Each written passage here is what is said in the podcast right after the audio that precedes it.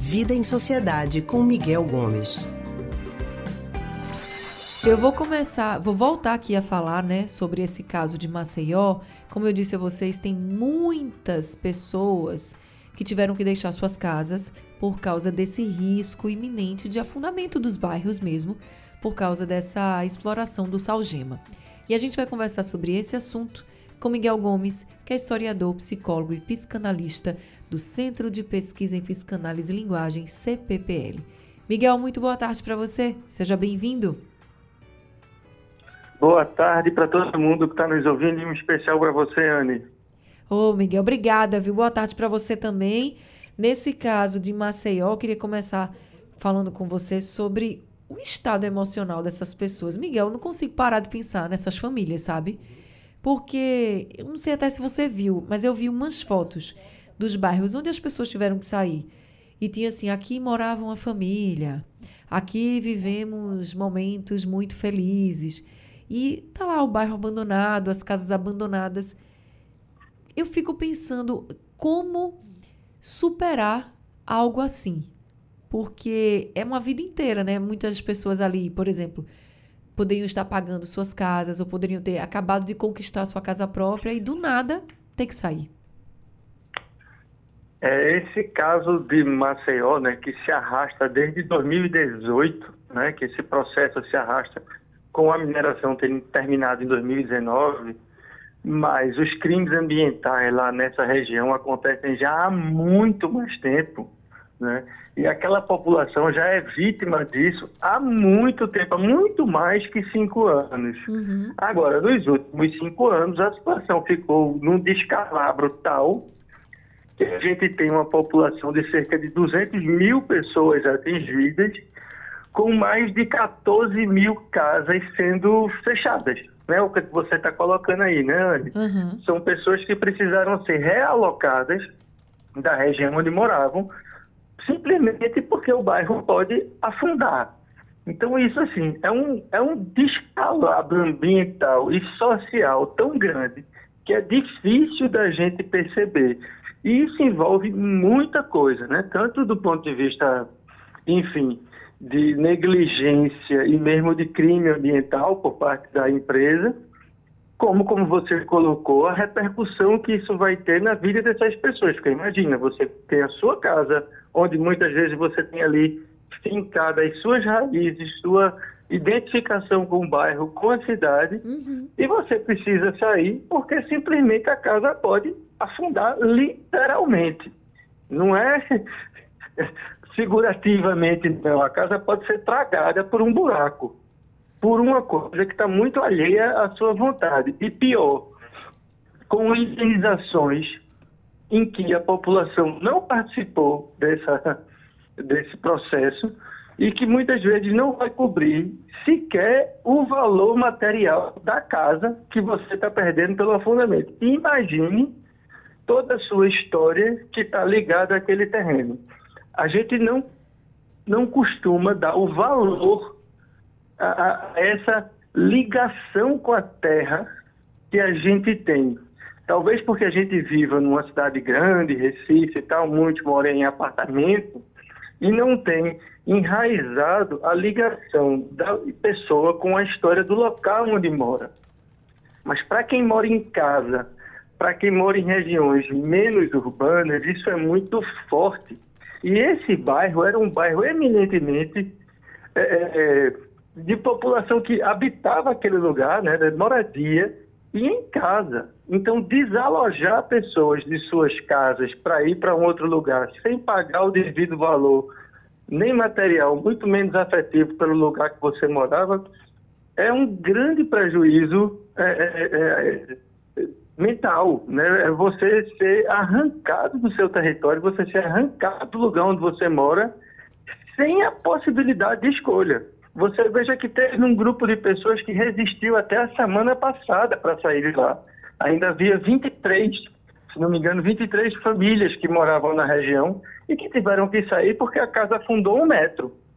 Então, assim, é, é de uma violência com essa população absurda e que a única é, saída, eu diria assim, uma saída pedagógica, porque não vai ser uma saída que vai restabelecer a paz na vida dessas famílias, é uma punição exemplar à empresa responsável por essa situação. É, e falando sobre a empresa, né, a gente tem aqui até algum, alguns dados. Eu tentei falar com a Defesa Civil, mas eles disseram que não estava dando para atender a gente nesse momento, agora no comecinho da tarde, Defesa Civil de Maceió, tá, gente? Porque a gente queria saber como é que tá o ritmo de afundamento da mina de extração de, de salgema. Por quê? Saíram algumas matérias, inclusive, dizendo que o afundamento do solo deu uma diminuída. Isso é bom, até certa forma, porque até certo ponto, porque a gente estava aí tinha uma notícia, uma expectativa de um afundamento de uma área, gente, para vocês terem uma ideia e visualizarem assim, uma cratera poderia ser aberta maior do que o estádio do Maracanã. Por isso que os bairros, né, começaram a ser desabitados, as casas começaram a ser desabitadas. Então você imagina, né, aquele solo todo, imagina o estádio do Maracanã, uma área maior do que aquela e tudo virar uma grande cratera, uma grande tragédia.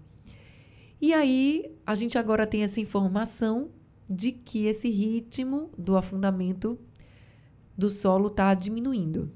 Bom, mas o que a gente queria mesmo é que não tivesse o afundamento. Existe também essa possibilidade, existe. Só que, claro, que as autoridades elas precisam trabalhar com a informação de que pode sim ter o afundamento. Porque não, não pode arriscar a vida de mais ninguém. E o que você falou, Miguel, dessa questão da punição, é extremamente importante. Porque a gente, a gente tem outras minas né, de exploração e a gente vai continuar sob esse risco, quem vai punir?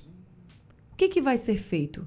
Eu acho que a indenização para os moradores, não sei se você concorda comigo, Miguel, a indenização para os moradores é o mínimo que pode ser feito, né? Mas a gente tem que falar de um todo do meio ambiente, uhum. dos moradores, da cidade, tem que ter uma responsabilização.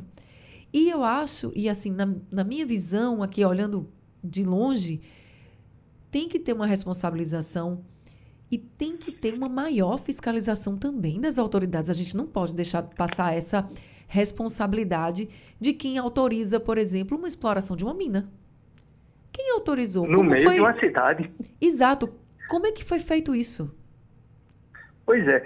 O que a gente tem aí, isso que você trouxe, Anne, de um afundamento do tamanho do Maracanã, é a cratera que pode surgir abruptamente. Por isso que está essa tensão, porque não tem como saber se esse afundamento vai ser devagarzinho, como ele vem acontecendo, inclusive diminuiu, como você bem disse, ou se de repente ele pode arriar de vez. E aí vai ser um buraco do tamanho do Maracanã.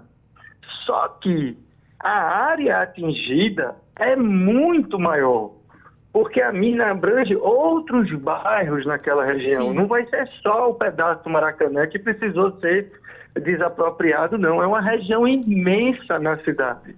É uma cidade fantasma dentro de Maceió, nas margens da lagoa. É uma coisa que a gente não tem a real dimensão do que pode acontecer até acontecer. Né? Enquanto uhum. não acontecer, a gente fica especulando e exigindo que a empresa faça a reparação da mina, que ela vem fazendo. Algumas outras minas que ela explorou, ela precisou fechar e tapar essas minas com a injeção de areia, para poder o terreno não ceder. Então, a gente precisa de uma fiscalização mais forte para que a gente não chegue neste ponto que chegamos, em que a gente precisou desapropriar quase 15 mil famílias porque a desapropriação da sua terra é um, é, além de ser um prejuízo financeiro que não tem é, é, indenização que pague, tem essa ligação com a terra que é muito importante na nossa vida. Aqui em Pernambuco, a gente teve na cidade de Itacuruba, por exemplo, quando houve né, a, a, a, enchente na barragem, que a cidade precisou ser transferida, e uma nova cidade foi construída, a gente pode imaginar, poxa vida, agora a gente vai ter uma cidade nova, com as casas bacanas, com hospital, com escola, com não sei o que, com não sei o que lá, vai ser melhor do que a antiga. Não foi. A gente tem estudos que mostram que essa população que precisou ser deslocada em função da barragem tem um índice muito maior de transtorno mental do que a população que não precisa ser deslocada. Então, esse tipo de deslocamento de residência não é gratuito, ela traz prejuízos né, emocionais na vida das pessoas, na vida das famílias, esse desenraizamento. Então, isso não tem indenização que pague. O que a gente precisa é ter uma fiscalização de verdade sobre essas empresas, para que a gente não chegue neste ponto. Porque muitas vezes estas empresas que são multinacionais, é o caso da Braskem, é uma empresa bilionária de atuação mundial, o cálculo que eles fazem é muito simples. É mais barato pagar a indenização do que simplesmente trabalhar na prevenção.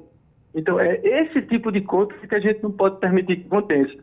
A gente precisa forçar essas empresas a atuarem preventivamente ou não permitir que elas explorem aquele território.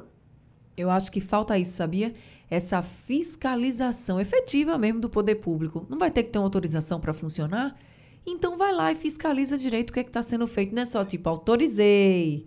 Ah, mas quando a gente e, autorizou, estava tudo bem. Se não é assim. errado, a, a multa, a punição Isso. tem que vir a galope. Não pode ser para zerar, não. Tem que ser muito maior do que o prejuízo causado, não só para cobrir a indenização, mas para recuperar toda aquela região da cidade. Não é recuperar botando areia no solo, estabilizando o solo, não. É fazendo o beneficiamento de todo aquele bairro, de toda aquela região que foi atingida.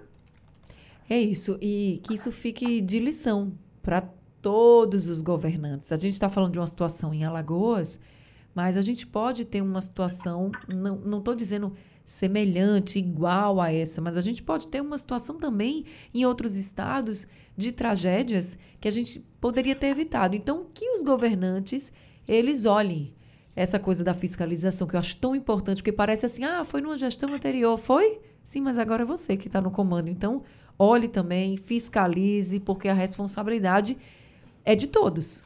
Porque se a gente está, né, Miguel, numa cidade, num estado, a gente precisa ser cuidado por todo mundo. Tem que ter uma política de governo aí. Não pode cada um faz o que quer e acabou e saiu do, do, do governo e pronto. Eu acho que tem que tem que sim, todo mundo tem que ter uma parcela aí de responsabilidade. E como você falou que às vezes é mais barato pagar a indenização do que fazer a prevenção, multar muitas vezes talvez não seja a melhor solução tem que ser a multa e o fechamento, né? Fecha, acaba Isso. a exploração, porque senão, aí você vai ter um prejuízo de verdade. A multa, o fechamento e o beneficiamento do lugar que foi atingido, né? Não é só estabilizar o solo, mas vai ter que reconstruir aquele bairro. É isso. Miguel, muito obrigada por conversar com a gente. Vamos continuar acompanhando esse caso, trazendo as atualizações aqui para todo mundo. Espero que não, não tenhamos aí nenhuma tragédia em Maceió. Mas muito obrigada, viu, Miguel, pela sua participação com a gente. Uma boa tarde. Miguel Gomes, historiador, psicólogo e psicanalista do Centro de Pesquisa em Psicanálise e Linguagem, CPPL,